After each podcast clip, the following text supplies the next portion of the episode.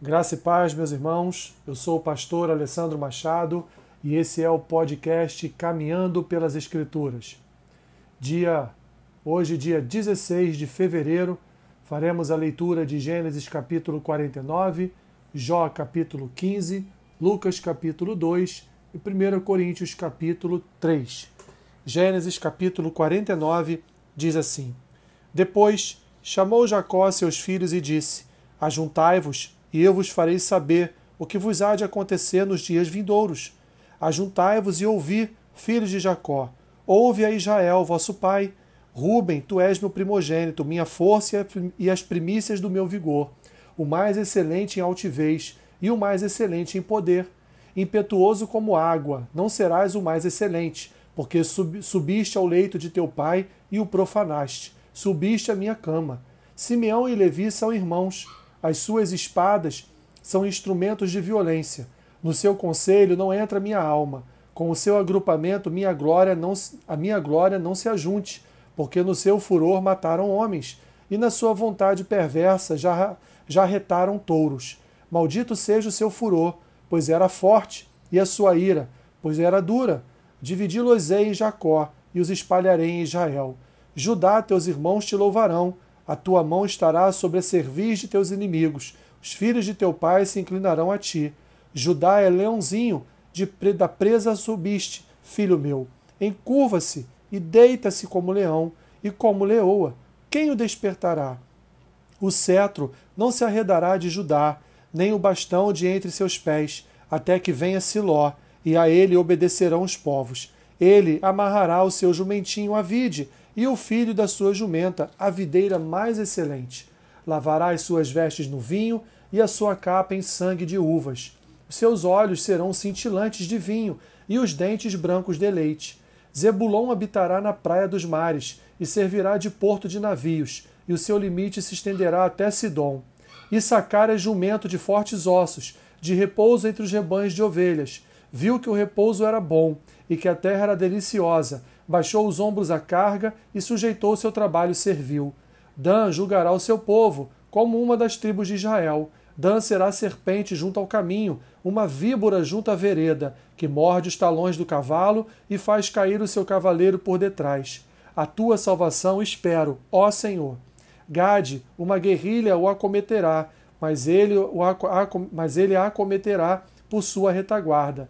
Aser, o seu pão será abundante, e ele motivará delícias reais. Naftali, ou Naftali, é uma gazela solta, ele profere palavras formosas. José é um ramo frutífero, ramo frutífero junto à fonte. Seus galhos se estendem sobre o muro. Os flecheiros lhe dão amargura, atiram contra ele e o aborrecem. O seu arco, porém, permanece firme, e os seus braços são feitos ativos. Pelas mãos do poderoso de Jacó, sim, pelo pastor e pela pedra de Israel pelo Deus de teu Pai, o qual te ajudará, e pelo Todo-Poderoso, o qual te abençoará, com bênçãos dos altos céus, com bênçãos das profundezas, com bênçãos dos seios e da madre. As bênçãos de teu Pai excederão as bênçãos de, de, de meus pais, até o cimo dos montes eternos. Estejam elas sobre a cabeça de José e sobre o alto da cabeça do que foi distinguido entre seus irmãos. Benjamim é lobo que despedaça. Pela manhã devora a presa e à tarde reparte o despojo. São estas as doze tribos de Israel, e isto é o que lhes falou seu pai, quando os abençoou. A cada um deles abençoou segundo a bênção que lhe cabia. Depois lhes ordenou, dizendo: Eis-me reúnam meu povo, sepultai-me com meus pais na caverna, que está no campo de Efron, o Eteu, na caverna que está no campo de Macpela, fronteira a Manre, na terra de Canaã, a qual Abraão comprou de Efron com aquele campo, em posse de sepultura. Ali sepultaram Abraão e Sara, sua mulher. Ali sepultaram Isaac e Rebeca, sua mulher. E ali sepultei Lia, o campo e a caverna que nele está, comprados aos filhos de Et. Tendo Jacó acabado de dar determinações a seus filhos, recolheu os pés da cama e expirou, e foi reunido ao seu povo. Jó capítulo 15 então respondeu Elifaz, o temanita: Porventura dará o sábio em resposta ciência de vento? E encher-se-á a si mesmo de vento oriental, arguindo com palavras que de nada servem e com razões do que nada aproveita? Tornas vão o temor de Deus e diminuís a devoção a ele devida, pois a tua iniquidade ensina a tua boca, e tu escolheste a língua dos astutos. A tua própria boca te condena, e não eu. Os teus lábios testificam contra ti. És tu, porventura, o primeiro homem que nasceu? Ou foste formado antes dos outeiros? Ou ouviste o decreto, o secreto conselho de Deus, e a ti só limitaste a sabedoria? Que sabes tu que nós não saibamos? Que entendes que não haja em nós? Também há entre nós escanecidos e idosos, muito mais idosos do que teu pai. Porventura fazes pouco caso das consolações de Deus e das suaves palavras que te dirigimos nós? Por que te arrebata o teu coração? Porque flamejam os teus olhos para voltares contra Deus o teu furor e deixares sair tais palavras da tua boca? Que é o homem para que seja puro? E o que nasce de mulher para ser justo? Eis que Deus não confia nem nos seus santos, nem os céus são puros aos seus olhos, quanto menos o homem que é abominável e corrupto, que bebe a iniquidade como a água. Escuta-me, mostrar-te-ei, e o que tenho visto te contarei, o que os sábios anunciaram, que o ouviram de seus pais e não o ocultaram, aos quais somente se dera a terra, e nenhum estranho passou por entre eles. Todos os dias o perverso é atormentado, no curto número de anos que se, que se reservam para o opressor. O sonido dos horrores está nos seus ouvidos, na prosperidade lhe sobrevém o assolador. Não crê que tornará das trevas, e sim que espera a espada, porque por pão anda vagueando, dizendo: Onde está? Bem sabe que o dia das trevas lhe está preparado, à mão. Assombraram-no a angústia e a tribulação, prevalecem contra ele como rei preparado para a peleja, porque estendeu a mão contra Deus e desafiou o Todo-Poderoso. Arremete contra ele obstinadamente, atrás da grossura dos seus escudos, porquanto cobriu o rosto com a sua gordura e criou enxúndia nas ilhargas. Habitou em cidades assoladas, em casas em que ninguém devia morar, que estavam destinadas a se fazerem montões de ruínas. Por isso, não se enriquecerá, nem subsistirá a sua fazenda, nem se estenderão os seus bens pela terra. Não escapará das trevas, a chama do fogo secará os seus renovos, e o assopro da sua boca, da boca de Deus será arrebatado. Não confie, pois, na vaidade, enganando-se a si mesmo, porque a vaidade será sua recompensa. Esta se lhe consumirá, consumará antes dos seus dias, e o seu ramo não reverdecerá. Sacudirá as suas uvas verdes como a vide, e deixará cair a sua flor como a oliveira, pois a companhia dos ímpios será estéril, e o fogo consumirá as tendas de suborno. Concebem a malícia, e dão à luz a iniquidade, pois o seu coração só prepara enganos. Lucas capítulo 2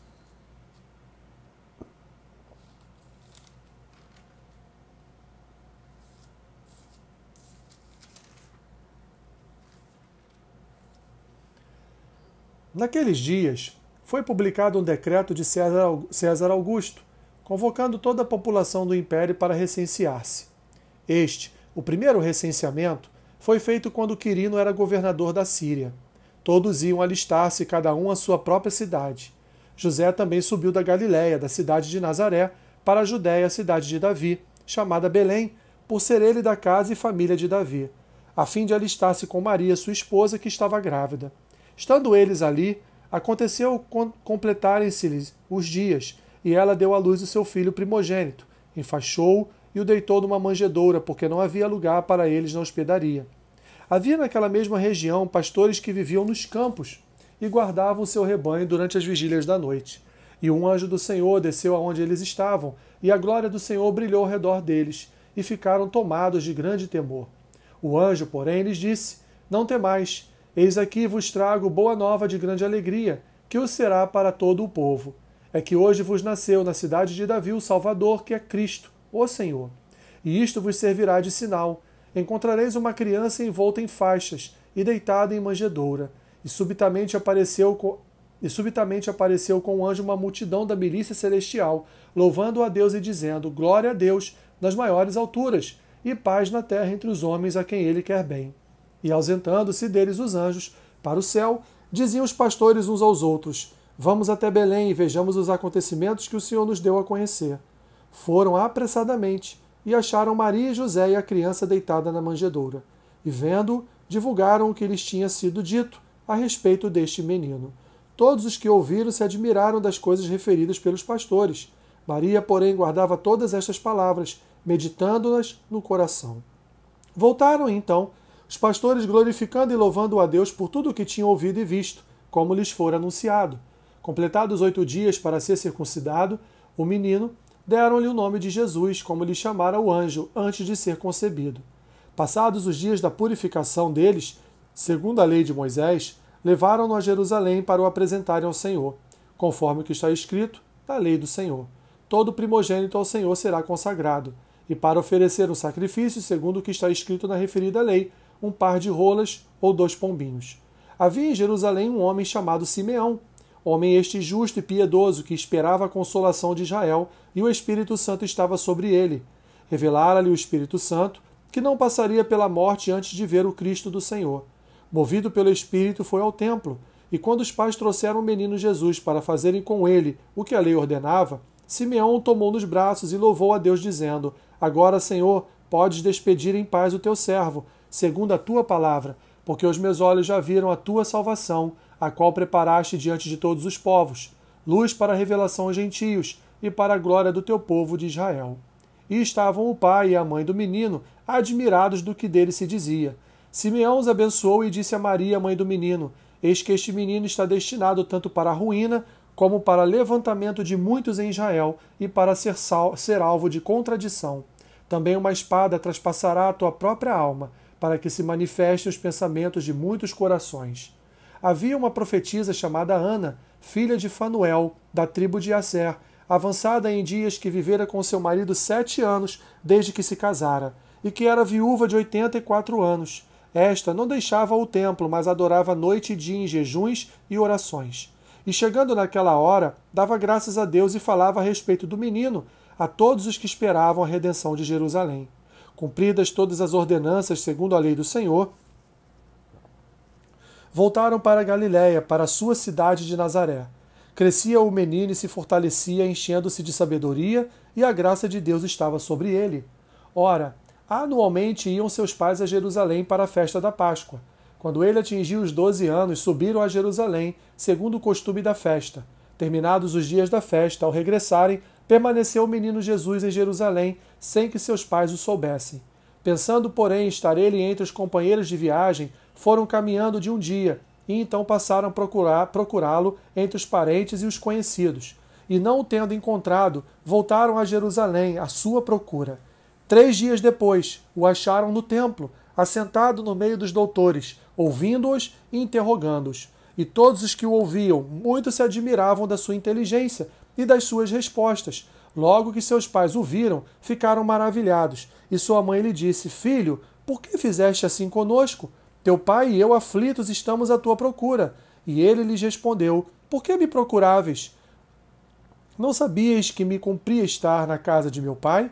Não compreenderam, porém, as palavras que lhes dissera.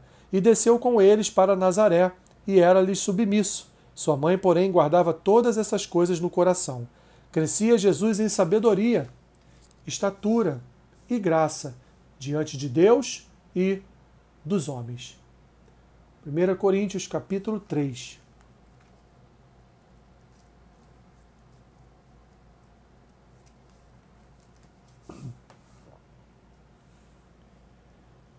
Eu, porém, irmãos, não vos pude falar como a espirituais, e sim como a carnais, como a crianças em Cristo. Leite vos dei a beber, não vos dei alimento sólido, porque ainda não podíeis suportá-lo, nem ainda agora podeis, porque ainda sois carnais. Porquanto, havendo entre vós ciúmes e contendas, não é assim que sois carnais e andais segundo o homem? Quando, pois, alguém diz, Eu sou de Paulo, e outro, Eu de Apolo, não é evidente que andais segundo os homens? Quem é Apolo? E quem é Paulo? Servos por meio de quem crestes, e isto conforme o Senhor concedeu a cada um. Eu plantei, Apolo regou, mas o crescimento veio de Deus. De modo que nem o que planta é alguma coisa, nem o que rega, mas Deus que dá o crescimento. Ora, o que planta e o que rega são um, e cada um receberá o seu galardão, segundo o seu próprio trabalho. Porque de Deus somos cooperadores, lavoura de Deus, edifício de Deus sois vós. Segundo a graça de Deus que me foi dada, lancei o fundamento, como prudente construtor, e outro edifica sobre ele. Porém, cada um veja como edifica.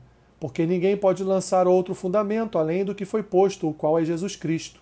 Contudo, se o que alguém edifica sobre o fundamento é ouro, prata, pedras preciosas, madeira, feno, palha, manifesta se tornará a obra de cada um, pois o dia a demonstrará, porque está sendo revelada pelo fogo, e qual seja a obra de cada um, o próprio fogo provará.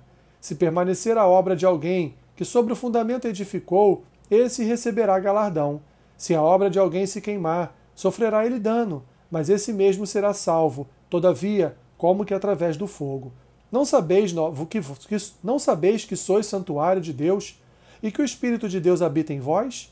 Se alguém destruir o santuário de Deus, Deus o destruirá, porque o santuário de Deus, que sois vós, é sagrado. Ninguém se engane a si mesmo. Se alguém dentre vós se tem por sábio neste século, faça-se estulto para se tornar sábio, porque a sabedoria deste mundo é loucura diante de Deus, porquanto está escrito: Ele apanha os sábios na própria astúcia deles. E outra vez, o Senhor conhece os pensamentos dos sábios, que são pensamentos vãos. Portanto, ninguém se glorie nos homens, porque tudo é vosso. Seja Paulo, seja Apolo, seja Cefas, seja o mundo, seja a vida, seja a morte, sejam as coisas presentes, sejam as futuras. Tudo é vosso, e vós de Cristo, e Cristo de Deus. Que Deus te abençoe rica e abundantemente. Amém.